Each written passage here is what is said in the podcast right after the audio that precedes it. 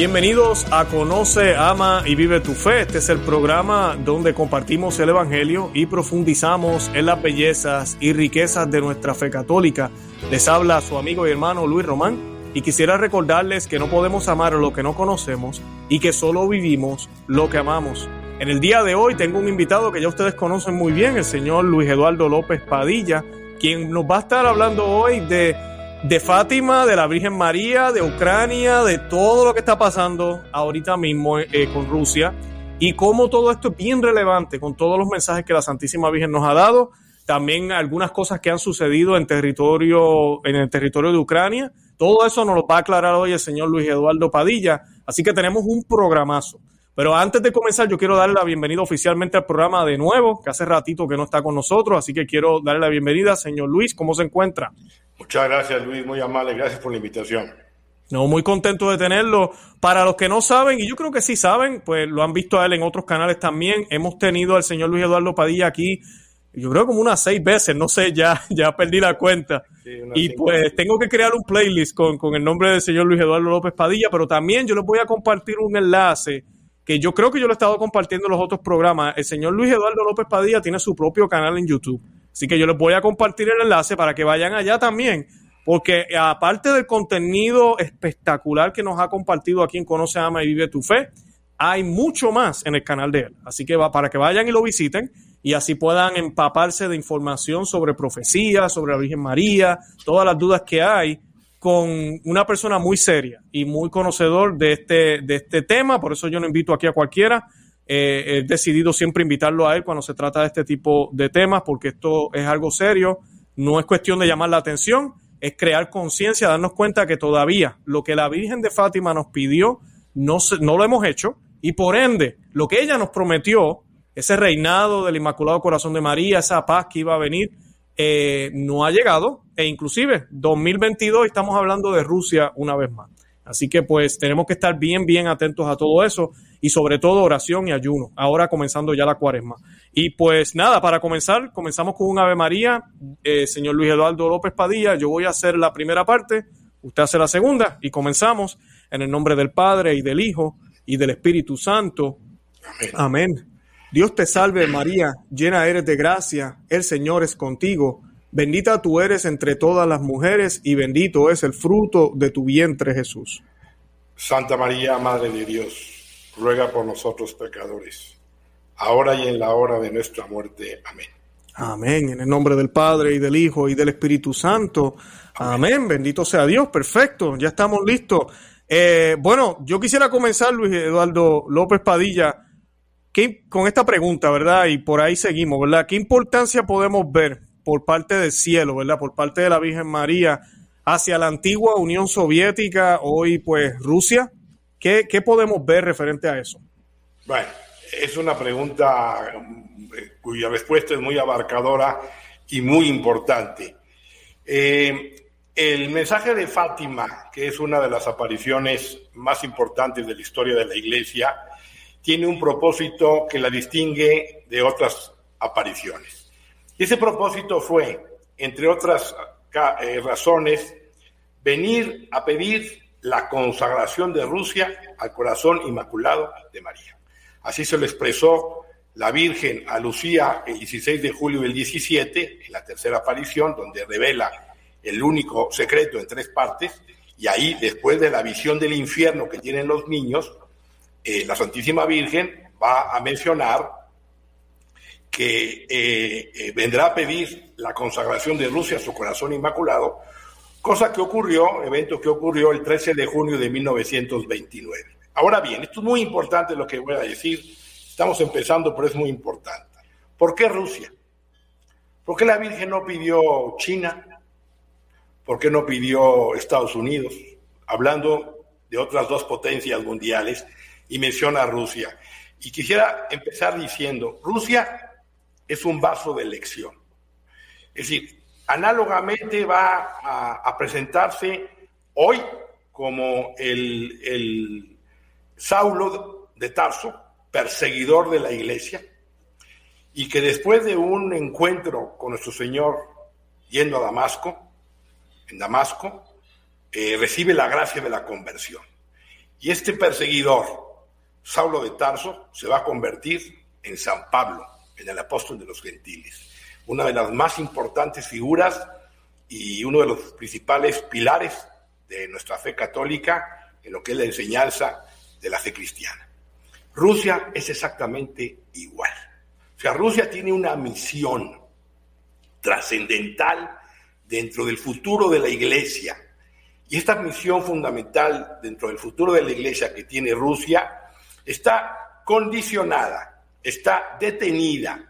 Su aportación eh, mística y de unidad con Roma y con la Iglesia Católica de Roma, hasta en tanto Rusia no fuera consagrado por el Santo Padre en unión con todos los obispos del mundo, de manera solemne en un día especial, como así la Virgen lo pidió. Entonces, como esta consagración, por mucho que digan ciertos analistas, comentaristas, intérpretes, que ya se hizo, los hechos dicen lo contrario. O sea, esta consagración pedida por la Santísima Virgen no se ha realizado. Simplemente para que el público lo tenga claro, sí hubo, eh, la consagración fue pedida en el 29, estaba de Papa Pío XI. Bueno, Pío XI no llevó adelante ninguna consagración. Esto eh, sí eh, va a escribir una encíclica muy importante en 1937, Divini Redentoris, donde va a señalar al comunismo como intrínsecamente perverso. Eso sí es cierto. Y, explica por qué el comunismo es intrínsecamente perverso, porque niega a Dios y niega toda la, lo que es propiamente la, la, trascendencia del ser humano con respecto a Dios, entre otras, entre otras cosas. Sin embargo, Pío XI no realiza la consagración de Rusia, por las razones que hayan sido. Pío XII sí realiza una consagración, pero no es de Rusia, sino del mundo. Evento que tiene sus condicionantes porque ya estábamos en medio de la Segunda Guerra Mundial.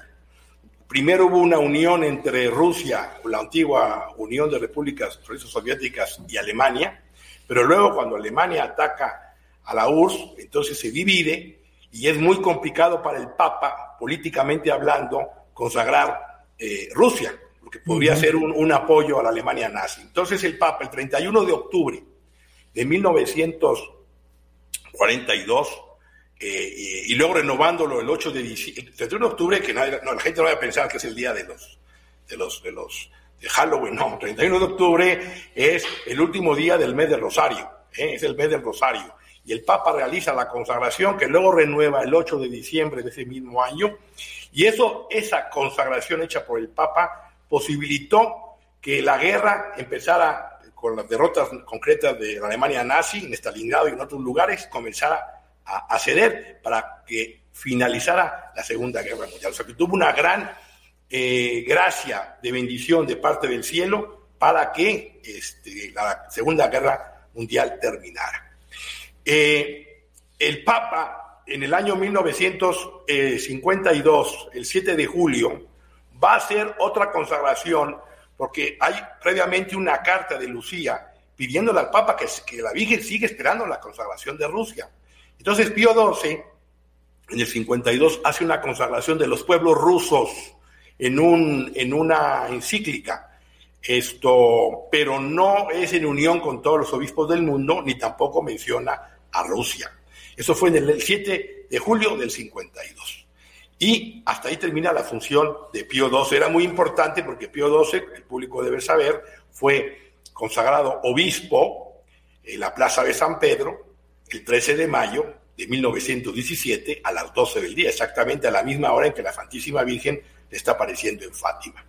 Luego viene Juan, Juan 23, eh, eh, viene con el, anuncio del Concilio Vaticano II, y lo que es increíble es que pudiendo haber consagrado Rusia, porque estaban todos los obispos reunidos, el inicio del Concilio Vaticano, al contrario, hay un pacto llamado Pacto de Metz de Francia, donde se llega a la, al acuerdo de que se van a invitar a miembros de la Iglesia Ortodoxa eh, rusa con permiso del Kremlin, porque debe saber la gente que la Iglesia Ortodoxa es un peón eh, del Kremlin, en este caso un peón de Putin.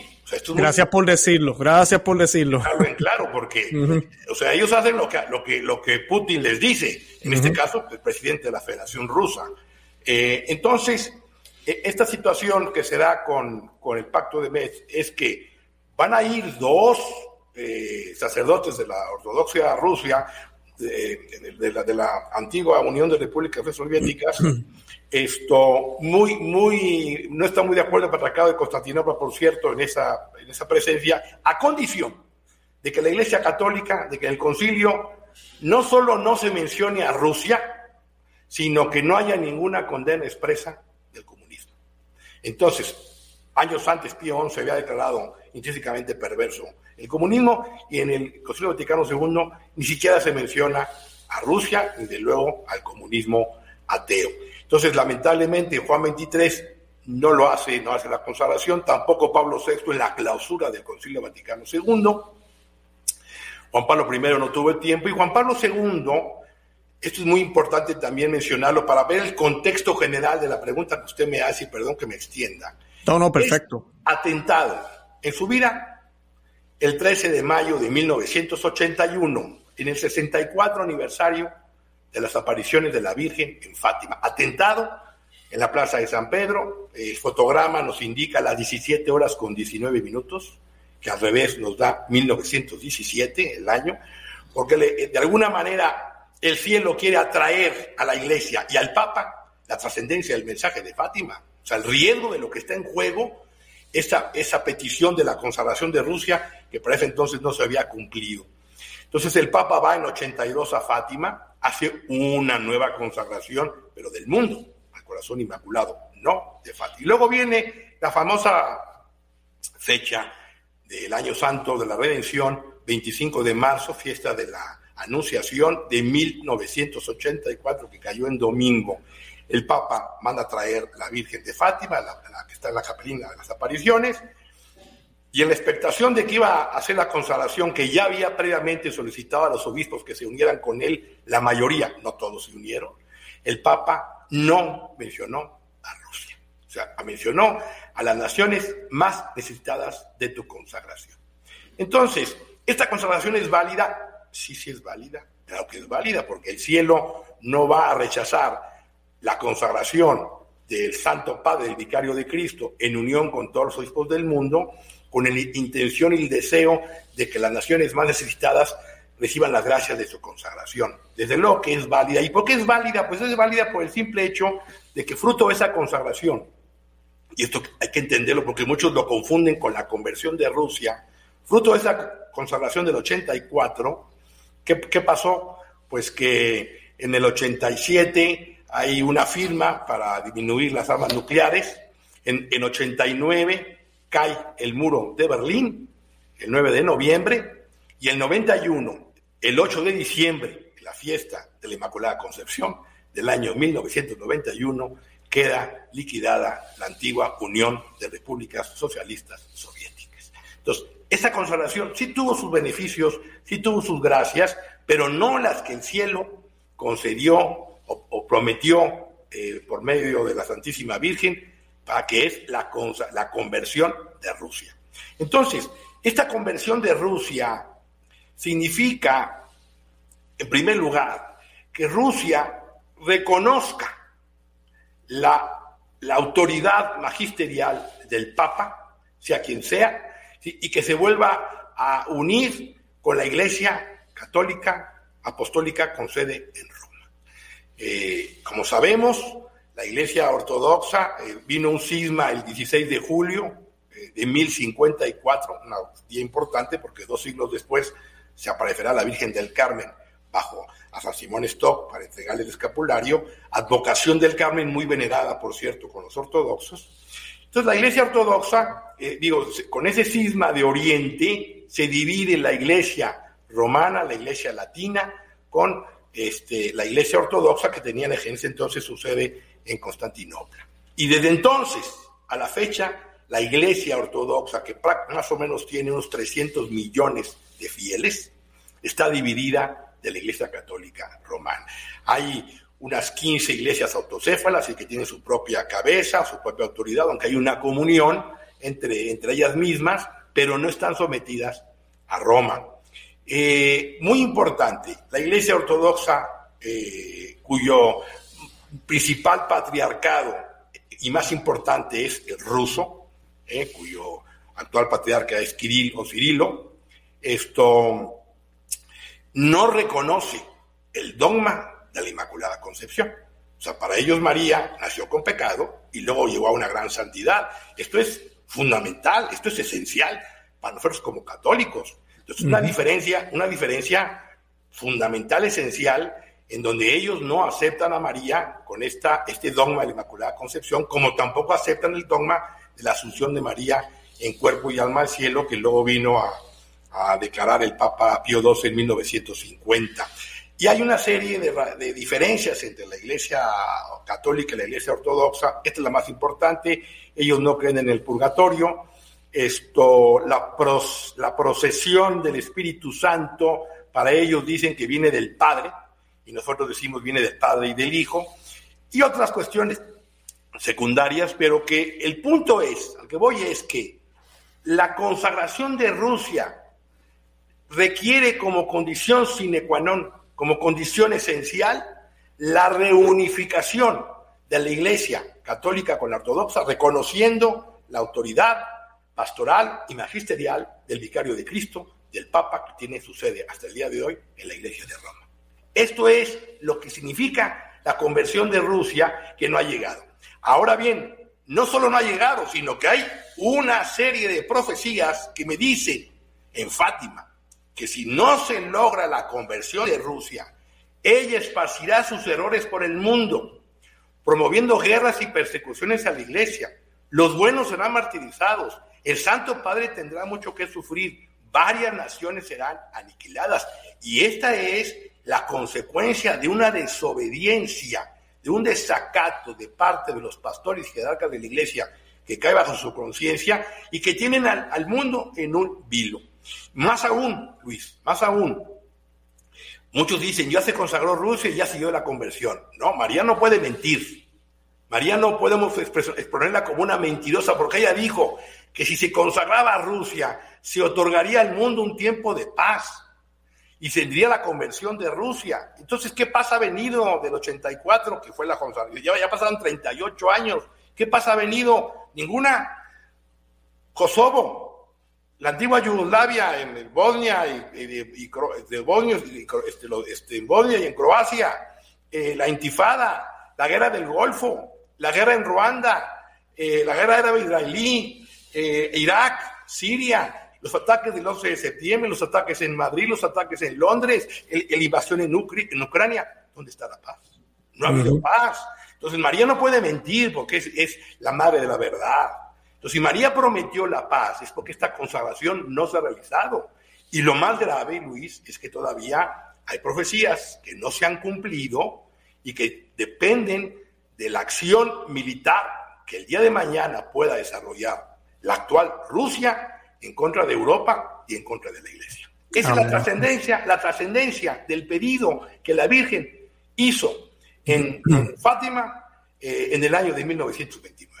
Exacto, exacto. Ahora, usted mencionó algo que yo quiero que, nos hables un poquito sobre los errores de Rusia, porque la Virgen María siempre habla de esto, habló en, el, en los mensajes de, en el mensaje, perdón, de Fátima, sobre los errores de Rusia. Y a veces la gente malinterpreta, ven que, oh, Rusia es ortodoxo, mira, Putin está hablando en contra de los homosexuales, mira, esa gente están, ya se convirtieron, como usted dijo ahorita. Eh, definitivamente no. Eh, ¿A qué se refiere la Virgen María con los errores de Rusia? Bueno.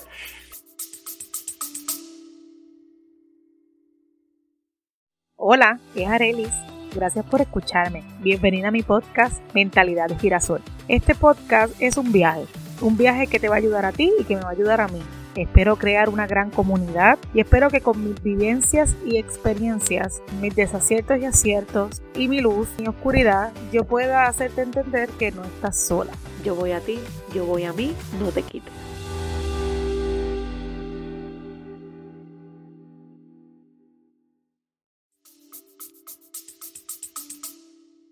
Vamos a centrarnos en los errores de Rusia, porque a mí, muchos me han preguntado que qué opino de Putin.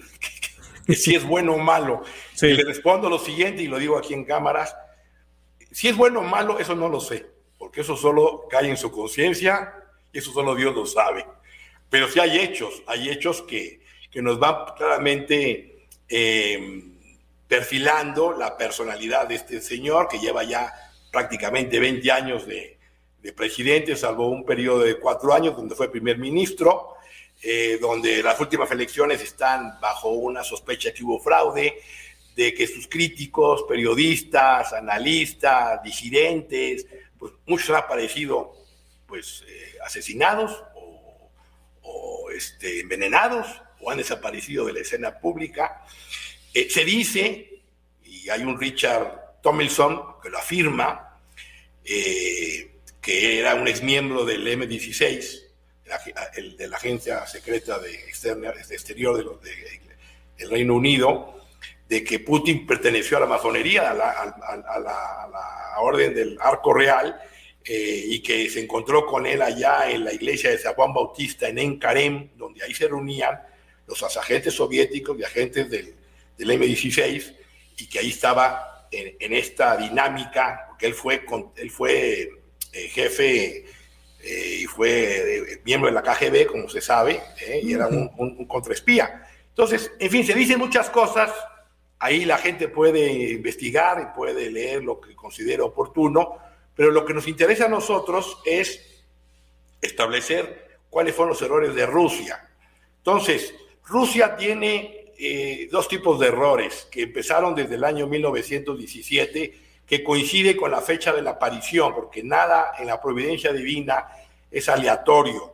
Entonces, cuando se aparece la Virgen de mayo a octubre, está ocurriendo en, Rusia la caída del zar y la revolución bolchevique, que luego trajo, este, años después con Lenin, pues la instauración del comunismo ateo, del marxismo y leninismo. Entonces, los errores de Rusia tienen dos tipos, el, marxismo clásico y el marxismo, digamos, cultural. Eh, el clásico es, está muy bien documentado en un libro que se llama El libro negro del comunismo de Stefan Courtois, donde expresa los horrores, la, la, persecución, los asesinatos de los que tuvo que ver este comunismo durante todo el siglo XX eh, y cuya principal idea es precisamente una cultura antivida, donde la vida no tiene ningún valor. Y eso explica por qué el marxismo, el leninismo, el comunismo ateo trajo en el siglo XX, Luis, y esto está documentado, ¿eh? Eh, más de 100 millones de muertos. Entre la Unión de Repúblicas o Fuerzas Soviéticas, se estiman 35, eh, China comunista de Mao, 65 millones de muertos, Camboya, Angola, Vietnam, Corea del Norte, algunos lugares de África, Europa Oriental. Es decir, estamos hablando de un sistema que por esencia es destructor de la vida en todas sus fases. Entonces, esto hay que dimensionarlo porque hoy se habla mucho, y con respeto lo digo, del holocausto judío, que lamentablemente pues, se ha documentado que murieron más de 6 millones de judíos en los campos de concentración nazi. Pero el que, el que importa estos campos de concentración de Hitler es precisamente Alemania de los campos de concentración rusos. Eh, muchos no saben, por ejemplo, que Stalin cerró la actual Ucrania. La actual Ucrania la cerró y murieron cerca de dos millones de personas de hambre. Es lo que se llamaba el famoso Holodomor, que es un holocausto ucraniano donde murieron de hambre padres e hijos, inclusive los padres, Luis, se comían a sus hijos por la hambruna que desató esta acción estalinista. Entonces, hay una documentación impresionante de lo que es el apaleamiento, ahogamiento, asesinatos, esto, control mental, eh, eh, destrucción de iglesias, profanación de iglesias, quema de iglesias, de parte de lo que fue el comunismo ateo, por la cual la Virgen hablaba de la necesidad de que fuera consagrada tanto para evitar la Segunda Guerra Mundial como para evitar todavía lo que está en escena a futuro que va a ocurrir. Entonces, el, derecho a la libertad, el derecho a la propiedad, el derecho a la libertad de expresión, el derecho a la vida y lo más importante, Dios para los comunistas, para el marxismo, Dios no existe. Entonces es un comunismo ateo, perverso, que le niega al hombre la libertad de decidir y luchar por el destino eterno de su alma. Estos son, en esencia, los errores de Rusia que se plasmaron durante todo el siglo XX. Pero en el siglo XXI, aunque ya existía, Luis, desde el año 1922, el marxismo cultural, se ha inoculado una tendencia que pretende llevar este materialismo dialéctico marxista a la familia, a la, a la cultura, para ir inoculando una lucha de clases ya no entre, entre el burgués y el proletariado, sino entre el padre y el hijo, entre el esposo y la esposa, entre las mujeres, entre las familias. Y eso ha provocado, ya ha desarrollado lo que conocemos como la ideología de género, el aborto, porque hay que saber que el primer país que legalizó el aborto fue Rusia, o sea, fue Lenin, fue Lenin. Luego Stalin lo quitó por conveniencia, pero había aborto y había divorcio, pero luego se quitó. Entonces, este marxismo cultural se ha inoculado en Occidente para ir minando las bases de la cultura occidental y para ir minando los principios fundamentales del cristianismo que han sido retomados, en mi opinión, por toda esta agenda globalista que está inoculada en, nuestra civilización, sobre todo en la cultura occidental, pero que tiene principios marxistas conforme lo acabo de expresar. Esos serían los errores de Rusia que la Virgen trató de evitar que se inocularan, que se esparcieran por el mundo, pero ojo, eh, esto no ha terminado porque quiero mencionarle lo que contestó el entonces Juan Pablo II en Fulda, Alemania, en 1980 cuando le preguntaron que si había leído El secreto de Fátima, y él contestó, sí, ya lo leí, en 80, ¿eh? eh mm. dos, años después de electo, un año antes de ser atentado. ¿Y por qué no se ha revelado? Y contestó textual, para no alentar la subversión comunista a tomar ciertas determinaciones, mis predecesores en el oficio de Pedro prefirieron diplomáticamente aplazar su publicación. ¿Qué es lo que está diciendo el Papa? Que el, secreto tiene alguna acción militar, alguna acción política de tales dimensiones y consecuencias que para no alentar ese ataque, los predecesores de Pedro prefirieron diplomáticamente aplazar su publicación. Es decir, que esa parte oculta que no conocemos del secreto de Fátima, que solo conocemos la visión que tuvo Lucía, nos indica que hay un ataque final, un ataque violento, un ataque de destrucción de parte de un comunismo que va a revivir, porque no ha muerto, o sea, la esencia comunista marxista no ha muerto, y que eso sería parte, del, parte de ese secreto que aún no conocemos, la, la parte oculta, y que haría que el Papa, la visión de Lucía, del Santo Padre, salga de una ciudad medio en ruinas sobre los cadáveres sacerdotes y que luego es asesinado. Entonces, esto es el drama estamos viviendo ahora, porque esta invasión militar de, la actual Rusia a Ucrania es solo parece el comienzo de una serie de sucesos que van a darse, no, no de manera inmediata, ¿eh? pero sí en los años futuros y que irían en ese, en ese acrecentamiento del poder de la Federación Rusa y de, y de un reavivamiento del comunismo y querían en contra de Europa y particularmente de, de Roma. Como dijo San Maximiliano Colbe, y lo cito, la bandera de la Inmaculada un día ondeará en el Kremlin, una vez que sea consagrada, pero antes va a ondear en la cúpula de San Pedro. Hmm. Eh, y la madre Elena Hielo, que es una monja santa muy, muy este, reverenciada por el Papa Pío XII, decía en una visión que tuvo que eh, Rusia se impondría sobre todas las naciones de manera especial sobre Italia y elevaría la bandera roja sobre la cúpula de San Pedro. Entonces, todo esto tiene que ver con los errores de Rusia. No estamos hablando, Luis, de eventos que ya sucedieron y que ya tuvieron lugar porque no se hizo la consolación, sino que seguimos en, vilo, seguimos pendientes la consolación que se haga y que como dijo, eh, para que, que, tengamos más claro todavía el panorama, como dijo la Virgen pidió eh, en el 29 la consagración de Rusia. Dos años después, el 19 de agosto del 31, se le aparece nuestro Señor a Lucía y le dice, dos años después, eh, no me han hecho caso. como al rey de Francia, van a acompañar en la desgracia si no obedecen mi mandato. Y los reyes de Francia, ya sabemos que fue asesinado Luis XVI por no haber, entre otras razones, cumplido la petición de consagrar Francia al Sagrado Corazón de Jesús. y, luego, y luego agregó el Sagrado, y luego nuestro Señor le dijo a Lucía, la harán, pero darán la consagración, pero ya será demasiado tarde, cuando ya tengan lugar ciertos acontecimientos sangrientos. Entonces, esto es lo que está, la espada que está cayendo sobre nuestra fe y sobre el futuro del mundo por haber desobedecido una petición tan importante del cielo para la consagración de esta nación, que como dije al principio es un vaso de elección que ahora es persecutora, pero una vez que se consagre, será un bastión de la fe católica cuando se una. Amén, Me gustó mucho eso, como comenzó el programa al principio, hablando de cómo Rusia tiene un papel como el de Saulo, eh, de Tarso, con, luego con San Pablo, ¿verdad? Me, me encantó. Gracias por eso, porque me de...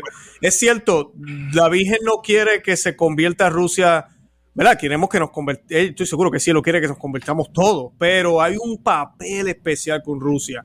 Así, como es un arma para el demonio ahora, también puede ser una herramienta para el cielo. Y por eh, eso... Así es, es, una herramienta. Si me permite ahondar en ese tema, esto, yo tengo un libro que se llama Las puertas del infierno contra la iglesia, que escribí en el 2012, y ahí hablo del papel de Rusia hacia el futuro. Y hay un autor, bueno, usted lo conoce muy bien, eh, Dostoyevsky, eh, que fue un este, escritor de, la época de los zares en el siglo XIX, y él dice en un libro que se llama Diario de un escritor, y, cito la, la frase correspondiente que quiero decir en su programa, la doctrina de Cristo en Occidente falseada se ha conservado en toda su pureza en el seno de la ortodoxia. Oriente dirá al mundo la nueva palabra que oponiéndose al socialismo redimirá de nuevo a la humanidad europea. Es decir, que tiene una trascendencia y una importancia. Rusia, Dostoyevsky le llamaba, para que quede más claro, el pueblo deífico. Y el pueblo deífico se refiere al pueblo de dioses, a la mm. veneración que le tiene a Dios nuestro Señor. Y luego hay otro autor, Vladimir Soloviev, que es un teólogo ortodoxo ruso también del siglo 19 extraordinario que tiene varios libros. Y si me permite, él habla de, una, de la vinculación trinitaria con lo que sería la unión de Rusia con Roma, de la trascendencia. Y dice eh, en su libro Una nueva Rusia, dice, la instauración de una teocracia libre mediante la aplicación social del principio trinitario, o sea, del Padre, del Hijo, del Espíritu Santo, en la sujeción de la realeza al sacerdocio, la realeza de Cristo, al sacerdocio del Padre Eterno, tal será el resultado de la unión de Rusia con Roma y tal será la misión de Rusia. Palabras del teólogo Vladimir Soloviev. Y termino citando al, arzobispo americano Fulton Sheen, que también eh, hablaba de la misión de Rusia. Cuando Rusia reciba el don de la fe, una vez que sea consagrada al corazón inmaculado de María, su misión será la de un apóstol para el resto del mundo. Convendrá dar fe al resto del mundo. Y agrega, ¿por qué Rusia tiene fuego? Rusia tiene celo. Dios pudo hacer algo con el odio de Saulo transformándolo en amor. Pudo hacer algo con la pasión de Magdalena convirtiéndola en celo. Pero Dios no puede hacer nada con los que no son ni ardientes ni fríos. A estos lo vomitará de su boca. Y agrega Fulton Sheen, el odio y la violencia sufridos en el Calvario fueron más soportables para Cristo que la indiferencia de mentalidad amplia de los que no hayan un Dios digno de ser seguido, ni un mal que merezca, que merezca ser condenado. Y termina diciendo, ese fuego ruso tiene grandes potencialidades. Los comunistas no niegan a Dios, simplemente lo desafían. Los soviéticos son militantes, luchan contra él porque saben que existe, pero algún día lo amarán y se unirán a Roma. Entonces, bien. no, esto es fundamental. Por eso está pendiente la profecía también de la unidad de las iglesias, que tiene que restablecerse el cisma de Oriente perdido en 1054. Esperamos muy pronto, en los próximos años, que tenga lugar y esa, esa reunificación de la Iglesia Católica con la Iglesia Ortodoxa. Excelente. Ahora le pregunto, hay mucha información allá afuera en la internet, en los canales. ¿Ha habido alguna aparición de la Virgen María en Ucrania? ¿Son reconocidas por la iglesia si las han habido? Sí, sí ha habido. O sea, eh, ha habido cualquier cantidad de manifestaciones de la Santísima Virgen en muchos lugares que no se conocen. Em, en Ucrania eh, ha tenido la, la presencia de la Santísima Virgen en 1914 hubo la aparición a una veintena de campesinos y, la Virgen ahí habló de que eh, Ucrania iba a estar sometida eh, durante 80 años, iba a perder su libertad. Entonces esa aparición fue en 1914 y la caída de la Unión de Repúblicas Soviéticas ocurrió en 1991.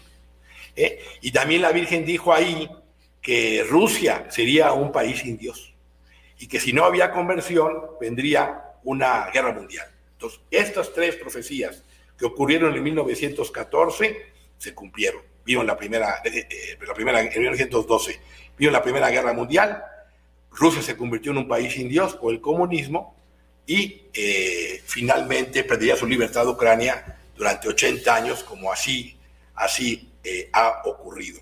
Y luego hubo otra aparición en la ciudad de Khrushchev, en Ucrania, también en 1980, Khrushchev, en 1987, precisamente un año después de que ocurrió el desastre de Chernobyl, el 26 de abril de 1987.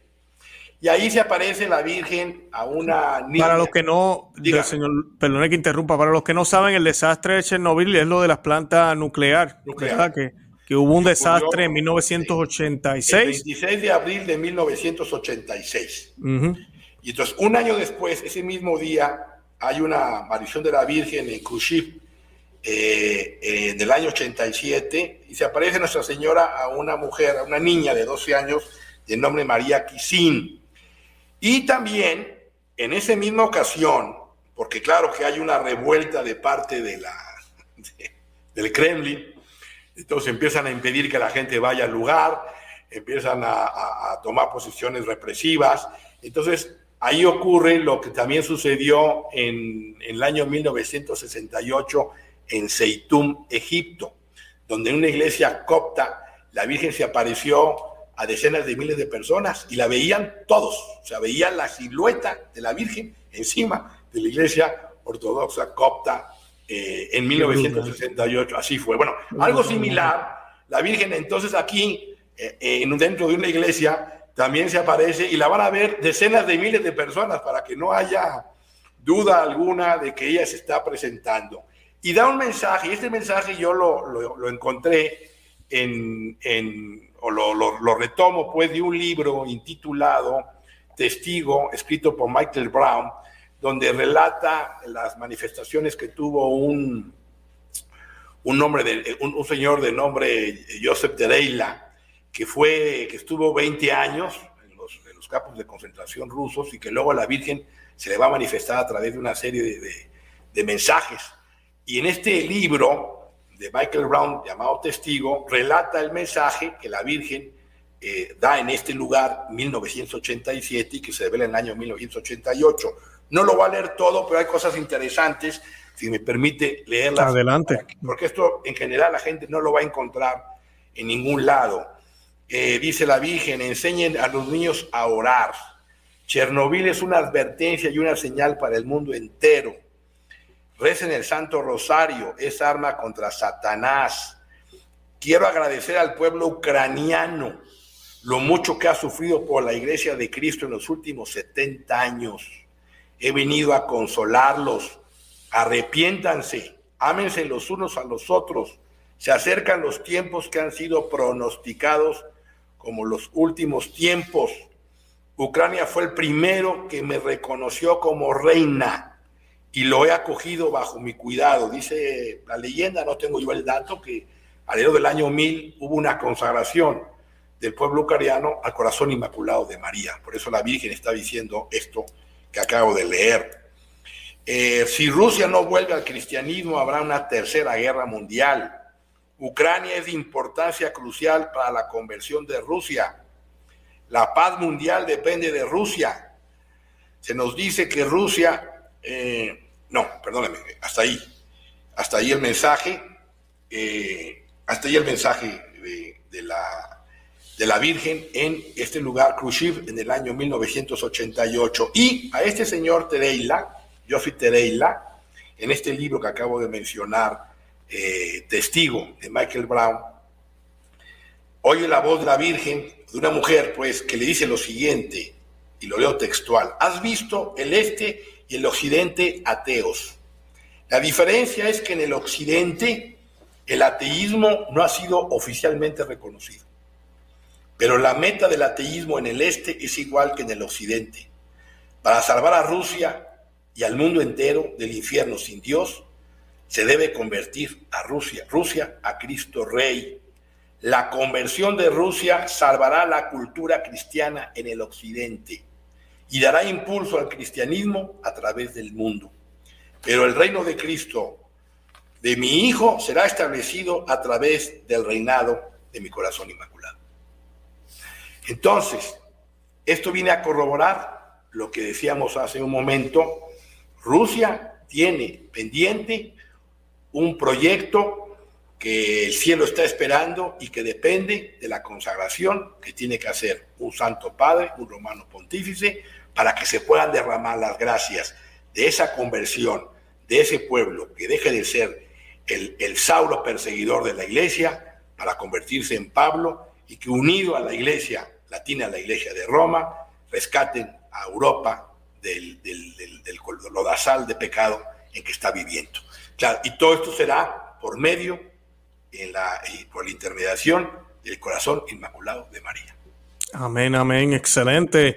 Eh, señor Luis Eduardo López Padilla, le quiero preguntar para ir finalizando, ¿qué podemos hacer nosotros? Porque siempre es la pregunta que dice la gente y, hay, y la Virgen nos ha dicho, y hay algunas cosas que no hemos hecho, que se supone que hagamos, tú, yo, los que nos están viendo. Eh, ya usted mencionó el Santo Rosario. Yo le digo a la gente en mi programa, y muchos me dirán, tú eres un fanático. Bueno, la Santísima Virgen María dijo que teníamos que rezar el Santo Rosario todos los días. Todos los días, no los jueves nada más, como hacía yo hace 10 años, jueves nada más, eh, y me daba un trabajo horrible. No, todos los días, si es posible en familia, ojalá. Si es posible rezar eh, todos los misterios, ¿verdad? Poco a poco, en la mañana los gozosos, en la tarde los dolorosos, ¿verdad? Y completar el rosario completo, excelente también. Pero si no, por lo menos las 50 Ave María, eso es obligado. Obligado con los Padres Nuestros, meditando la vida de nuestro Señor Jesucristo. ¿Qué más podemos hacer? Sabemos que está la devoción de los sábados. ¿Qué, qué más podemos hacer?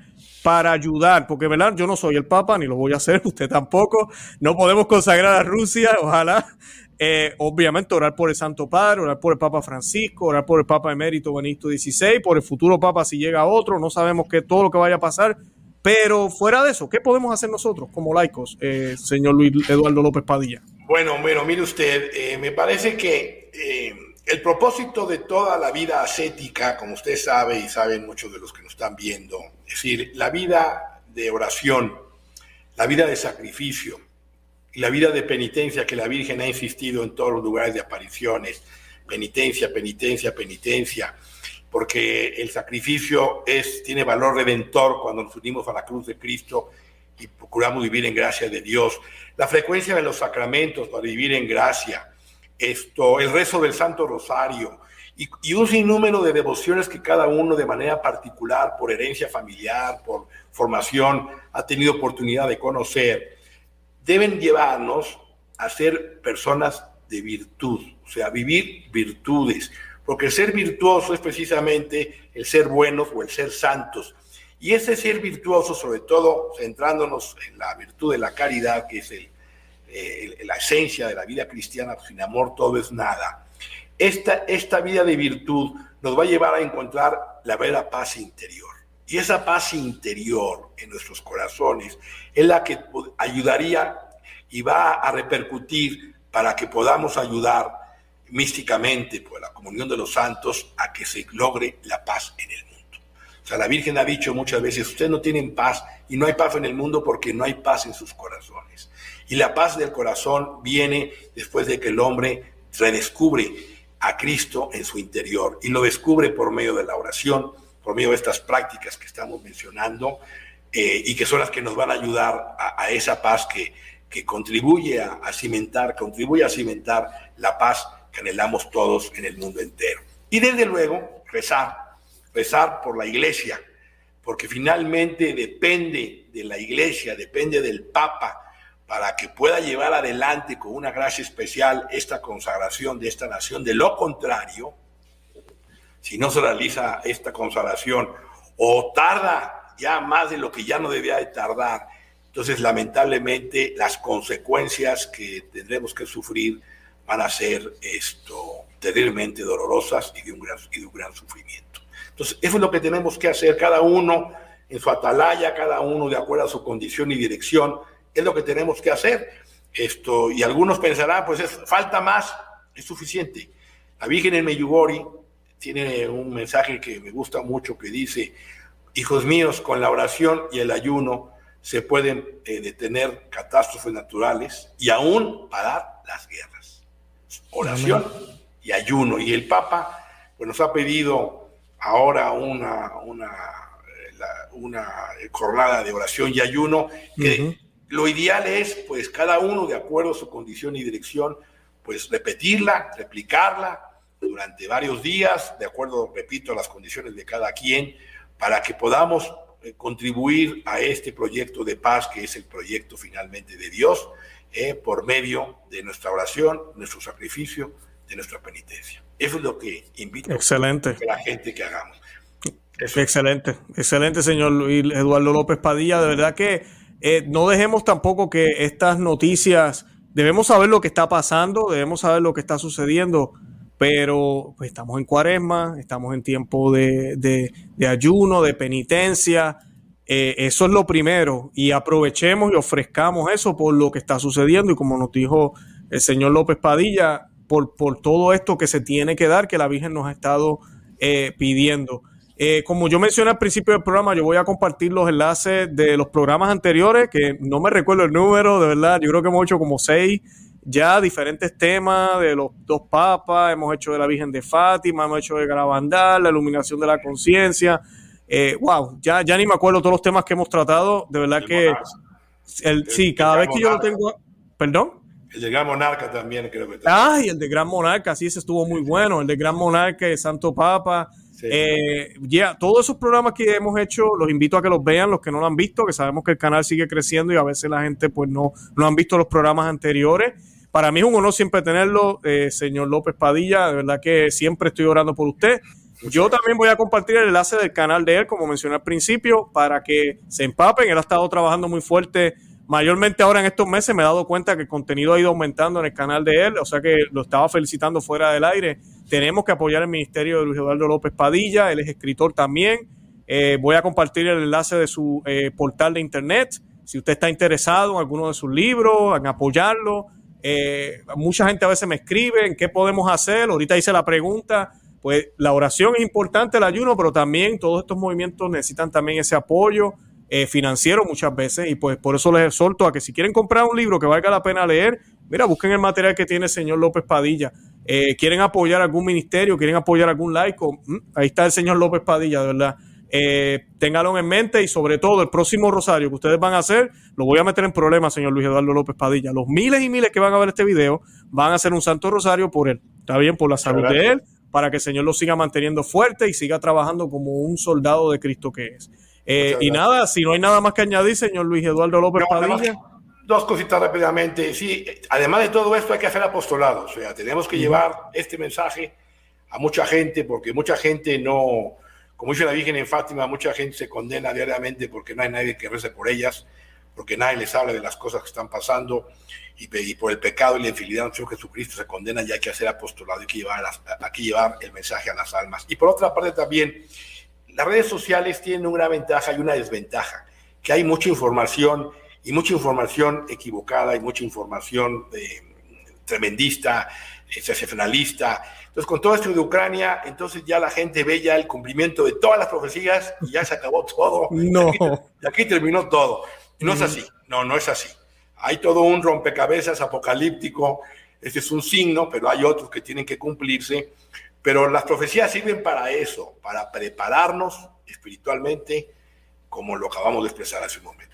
Eso es todo. Excelente. Bueno, con eso nos despedimos. De verdad que los amamos en el amor de Cristo y Santa María, ora pro nobis. Que Dios me los bendiga. bye bye.